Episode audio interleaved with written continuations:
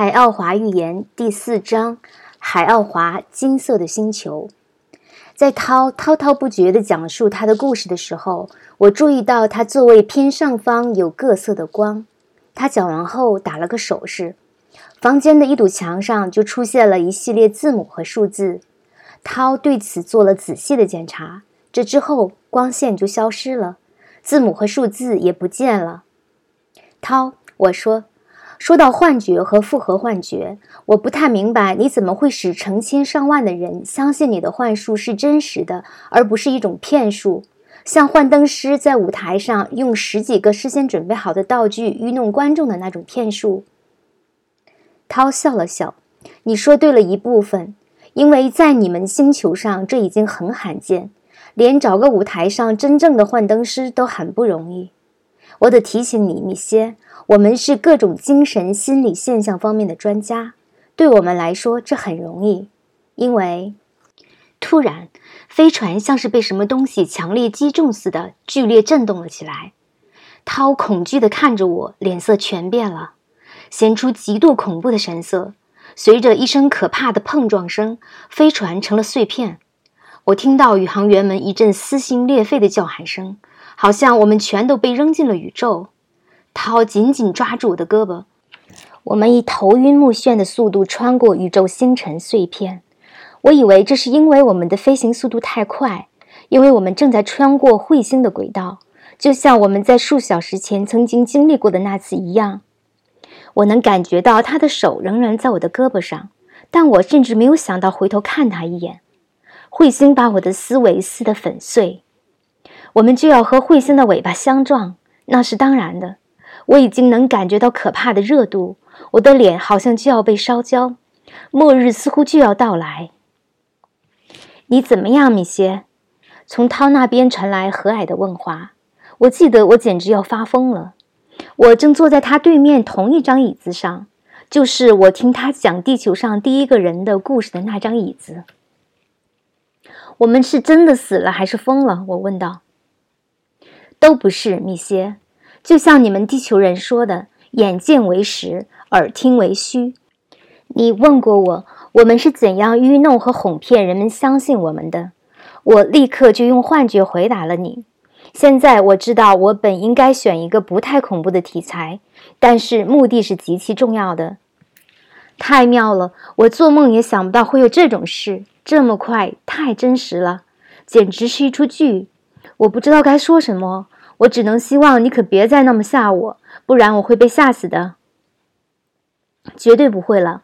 我们的躯体是我们的座位，我们只不过是将我们的灵体从我们的肉体和我们的其他虫身体中移开罢了。什么其他身体？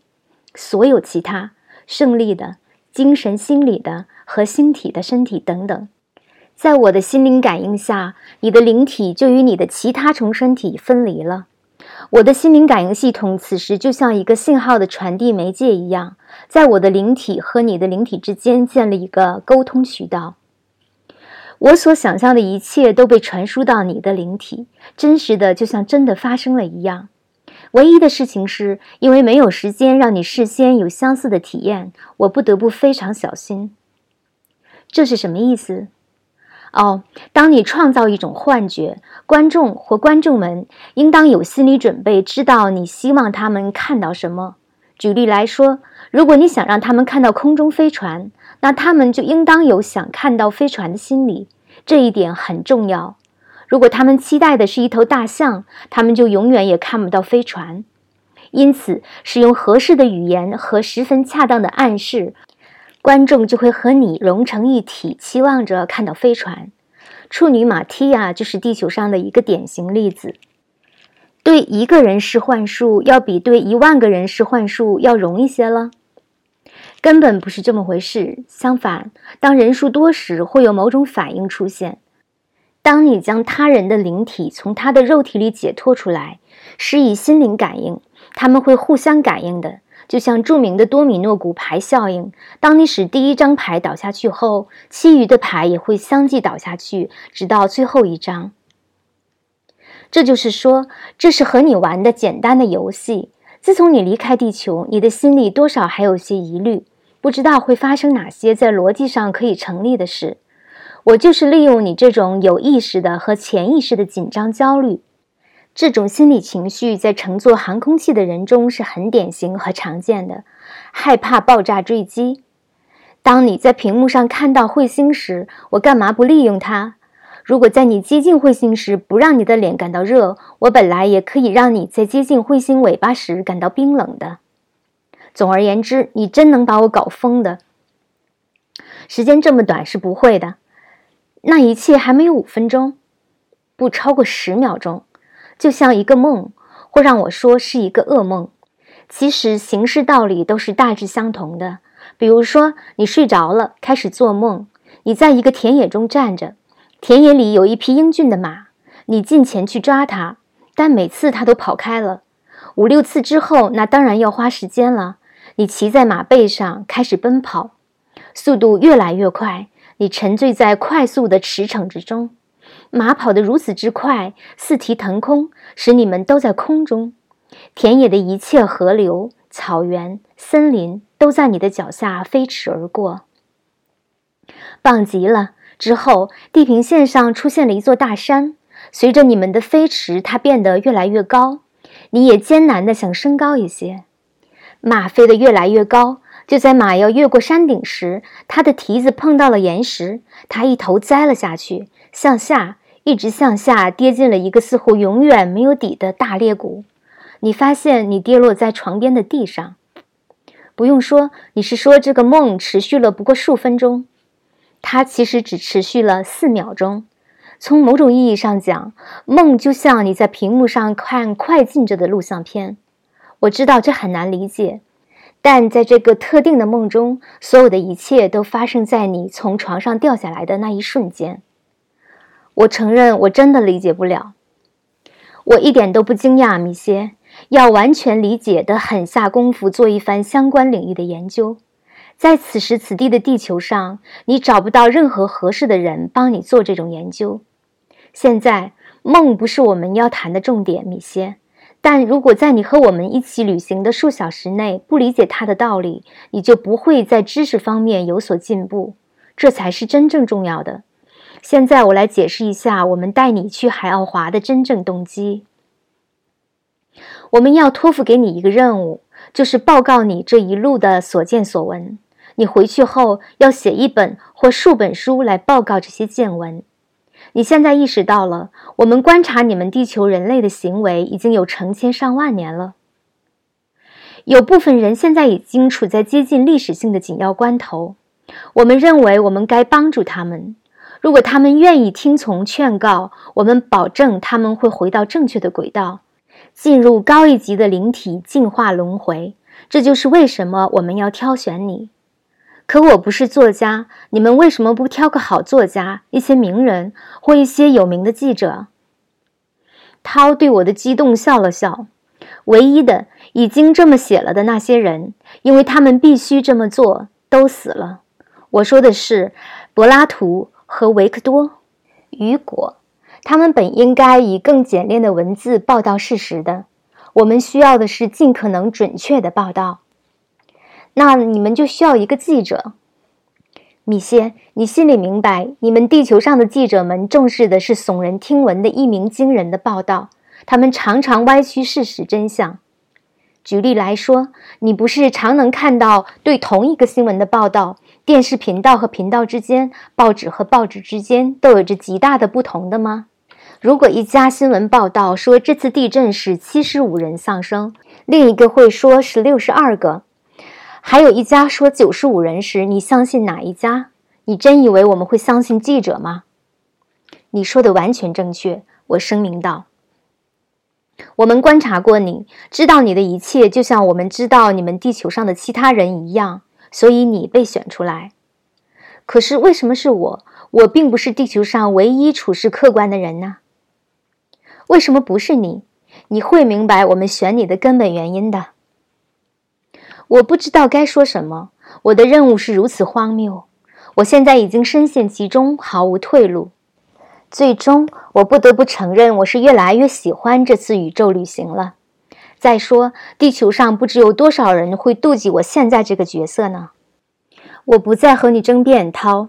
如果这是你的决定，我就只能服从。但愿我能胜任。你考虑过没有？百分之九十九的人都不会相信我的任何一句话。对绝大多数人来说，那是不可思议的。米歇，两千多年前，人们会相信耶稣说的他是上帝派来的吗？当然不会，不然他们就不会把他钉在十字架上。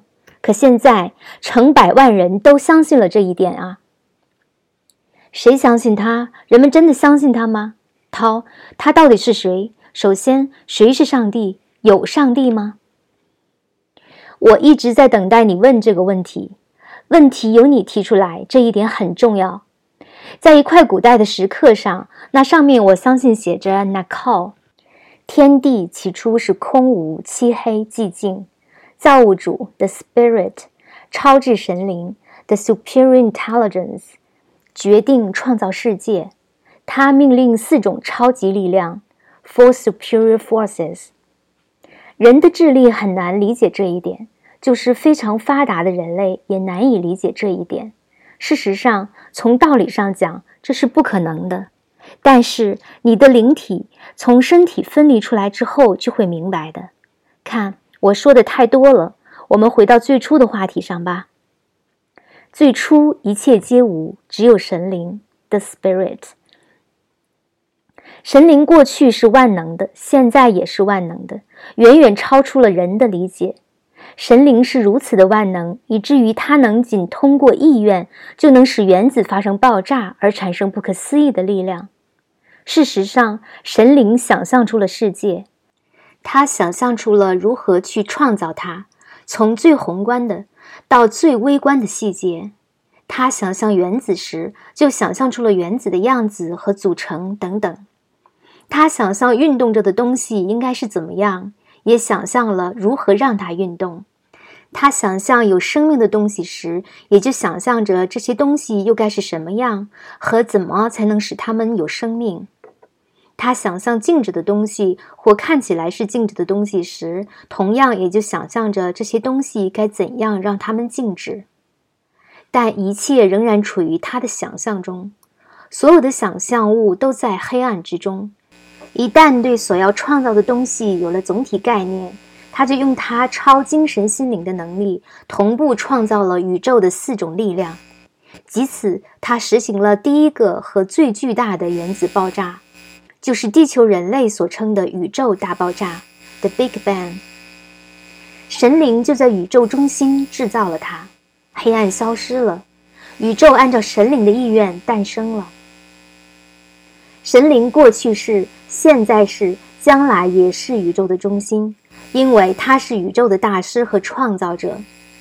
那么，我打断他，这是基督教所讲的上帝的故事，或大致上是如此。我可从来没有相信他们的胡说八道，米歇。我说的与地球上的宗教无关，更与基督教无关。不要把宗教与创世和创世本身的简单过程混淆在一起，也不要把理性的和非理性的宗教歪曲混为一谈。这个问题我们以后还会有机会讨论，你会多少意想不到的。此刻，我再给你解释宇宙的诞生，经过上亿年。对神灵来说，当然只不过是现在了；但对我们的理解水平来说，那就是上亿年的过程。整个世界，太阳和原子形成了，就像你在学校学到的那样。行星们绕着他们的太阳旋转，有些行星有时还有自己的卫星。在某些太阳系的某些时刻，有些行星冷却了，大地形成了，岩浆凝固了。海洋出现了，陆地变成大陆板块。最后，这些行星变得适合某种种类的生命居住了。所有这些都发生在初级阶段，是在神灵的想象中创造出来的。我们称之为原子力量。在这个阶段，他用第二力量创造了原始生命、原始动物和植物，以它们为蓝本，又创造出更多的亚种。这第二力量称为超宇宙力 （Overcosmic Force），因为这些动物和植物都是由简单的宇宙射线产生的，全都是来自于原子核心 （Cosmic X）。最初，神灵想象着通过特殊的生命体来体验感情。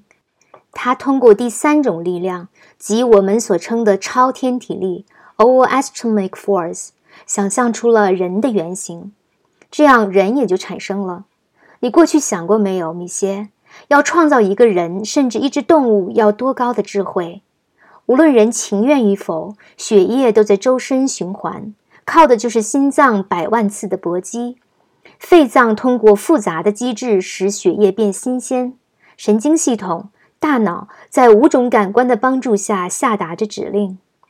神经纤维高度敏感，它能使你将手从火炉上抽回，而不至于受到烧伤。在十分之一秒的过程中，大脑就能发出要你抽回手的指令。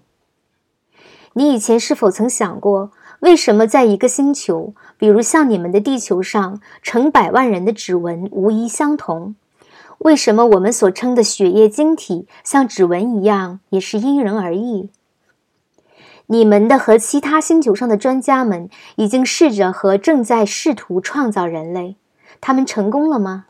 就算是他们创造的机器人，就算是目前最高级的机器人。和人相比，也不过是个粗俗的机器罢了。回到我刚才提到的血液晶体吧，它只好被描述成特定个体血液的某种频率振动，与血性毫不相干。地球上各式各样的宗教门派都不认为输血是正确的，他们的信念来自于牧师的指导和他们自己对此事的理解，以及他们的宗教的教义。他们应当寻找真正的原因，那就是不同频率的血液混合之后所产生的后果。如果输血量大，这对受血者多少会有影响，其受影响的时间长短与输血量的多少有关。虽然这种影响通常都不致命，经过一段时间，通常不超过一个月，受血者的血液中就不再有一丝一毫供血者的震动。别忘了，这种震动与其说是一种血液物理的和流体的震动，不如说是整个躯体的震动。你看，我离题太远了，米歇，我们该回去了，快到海奥华了。当时我不敢问涛那第四种力量是什么，他已经动身前往出口处了。我起身随他来到控制台，在那儿，屏幕上有一个特写镜头，有个人在缓慢但却是持续地讲着话。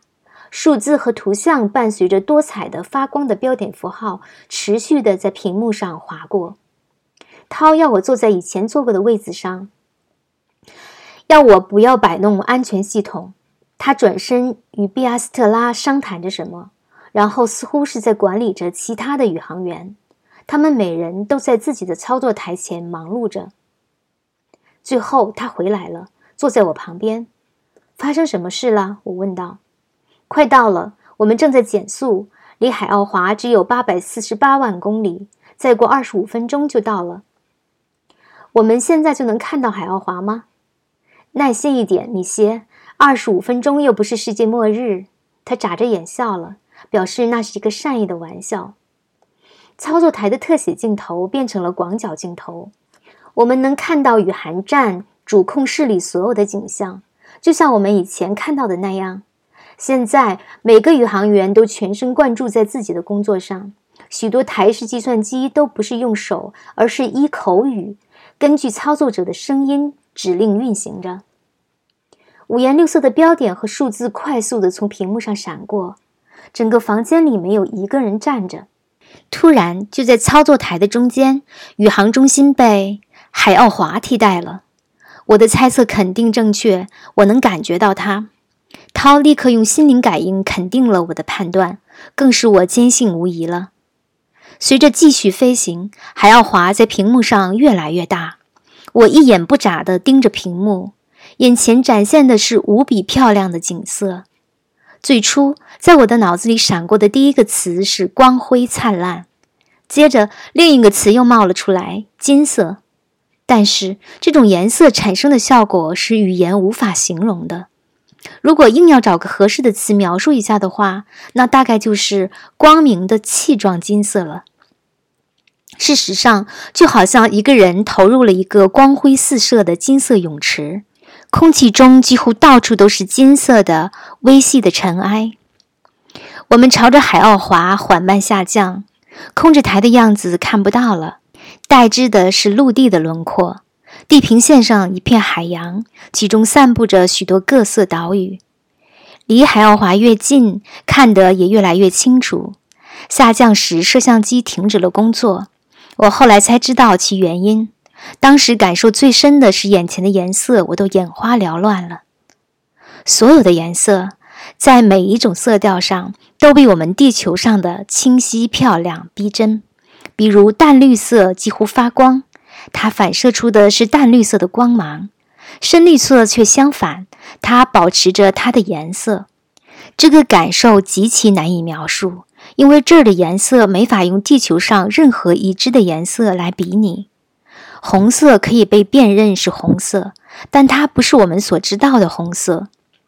在涛的语言里，有一个词给地球和其他与地球相似的星球上的颜色下了一个定义。我们的颜色是 k a l b i l o f a 我将它翻译成暗色。而它们的颜色是 Theosolakoviniki，意思是它们本身放射出自己的颜色。我的注意力又被吸引到了屏幕上，一个像蛋一样的东西，对，是蛋。我能看到上面有蛋的地面，有些蛋面上一半有蔬菜，一半是光秃秃的。这些蛋似乎比另一些大一些，有些蛋倒着，而另一些蛋竖直着。有个看起来似乎较尖的末端朝向天空，我被这景色惊住了。我转身朝向涛，正想问他这些蛋的事情时，屏幕上突然出现了一个圆形的格子，由数个大小各异的圆形建筑物围绕着。稍远处有更多的蛋，有些蛋大极了。我以为这些球体就是我们这种宇宙飞船。对，没错。涛在他的座位上说。这圆形的格子就是飞船很快就要降落的着陆点。我们正在下降。那些巨大的蛋，它们是什么？涛笑了，是建筑物，米歇。但现在有更重要的事情要对你解释。我们的星球上有许多让你吃惊的东西，但有两样东西可能对你有害，因此我必须确保你有基本上的保护措施。海奥华的重力与地球不一样。在地球上，你重七十公斤，而在这里，你只有四十七公斤了。离开宇宙飞船时，如果不小心，你就会失去平衡，你可能会跨步太大，摔一跤而受伤。这我不明白，因为在飞船上我感觉不错。我们调节过飞船里的重力，使它和地球上的一样或大致相同，否则你会感到极其不舒服。因为按照你的个头，你得有六十公斤的额外体重，那远大于你的正常体重。真的，在这种重力下，我们的身体会重一些，但我们发挥了我们的部分抗重力技术，这样我们就不但不会不舒服，同时还能看到你能在我们中间轻松活动。一种轻微的震动提示我们已经着陆，这次超长的旅程结束了。我就要将我的脚踏上另一个星球了。第二点，陶接着说：“你得戴上一个面罩，至少要暂时戴一回，因为光的颜色和强度对你真的有害，就像你喝了过度的酒一样。颜色是光子振动，它会作用于你躯体的某些位点。在地球上，这些位点没有怎么被激活和发挥作用。”所以在这里你会感到不舒服。我的座位上的安全立场已经被解除了，我又能自由自在地活动了。屏幕上没有了任何景象，但宇航员们仍然都在忙碌着。涛带我来到以前曾躺了三个小时的那个房间，取了一个面罩让我戴上。这个面罩很轻，只将我的面部从前额到鼻子下方遮住。走吧，米歇。欢迎来到海奥华。出了飞船，沿着一条小道没走多远，我就感到身体变轻了。虽然多少有些不自在，因为我有几次都失去了平衡。涛还得扶着我，但总的感觉还不错。外边空无一人，我很惊讶。地球上的经验使我期望有一群记者、照相机的闪光，或一些相似的，大概是红地毯。国家元首自己为什么不来？就算这是天堂，他们也不可能天天见来自于外星的来访者呀。可是什么都没有。稍走了一会儿，我们来到路边的一个圆形平台，那儿有些屋子围成圆形。涛坐在平台上一个座位上，招呼我坐到他的对面。他拿了个什么东西，大小像步行对话机。我立刻就觉得被固定在了座位上，一动也不能动，和在飞船上被那无形的立场所固定住是一样的。之后，平台随着轻轻的嗡嗡声，轻柔地升了起来，离地数米高后，就快速朝八百米外的那些蛋飞去。带着淡淡香味的空气吹在我脸上，未被罩住的部位非常舒服，气温大概是摄氏二十六度。只数秒钟，我们就到了。我们径直穿过了蛋的墙壁，就像是穿过了一层云一样。平台缓缓地停在了这建筑物的地板上。我朝四周看了看，真不可思议。但那蛋真的是不见了，而我们却的确是在蛋的里面。四周目光所及的地方是一望无际的田野，我们能看到降落场和场上的飞船。简直就像我们是在外面一样。我知道你在想什么，米歇。涛说道：“他知道我现在的心理。随后我会给你解释的。”离我们不远，大约有二十个到三十个人，大家都在操作台和屏幕前，显得多少有些忙碌。屏幕上闪烁着彩色的光，和在飞船中看到的相似。空中弥漫着某种轻音乐，非常轻缓。就像是在歌剧院中，这大蛋边上还有些小蛋。涛示意我跟着他朝其中一个小的走去。一路上，身边的人们都向我们微笑问好。我得在此提一句：当我和涛在屋子里走动时，我们俩是多么不相配。我们在身高方面的显著差异，意味着当我们并肩行走时，他不得不放缓脚步。这样我才不必跑着跟上他，我的步态更像难看的跳跃。有几次我想加快步伐，却反而弄巧成拙。我身上的肌肉习惯于移动七十公斤的体重，而现在只需要移动四十七公斤的重量。你能想象得到这样的结果？因为重新调整肌肉的力量以及肌肉间的配合成了我的新任务了。我们朝着小蛋壁上一个灯光走去，尽管带有面罩，我仍然能感受到它的亮度。我们在灯下走过，穿过墙壁，来到一间小屋。我立刻就认出那是在飞船的屏幕上曾看到的那间。我熟悉这里的人们的面容，意识到这是宇航中心。涛取下我的面罩。现在没什么了，米歇，在这儿你不必再戴它。他将我一一介绍给在场的十二个人，他们全都呼喊了什么，并将手放在我的肩上表示欢迎。他们的表情显出真挚的欢喜和幸福，我的心被他们的热情欢迎深深地震动了。那就像他们认为我是他们中的一员似的。涛解释说，他们想问的主要问题是：你为什么这么郁郁不乐？是不是病了？不是郁郁不乐，我申辩道。我知道，但他们还不习惯地球人面部的表情。这里人的表情，你看，都是一种持久欢喜的样子，是这么回事。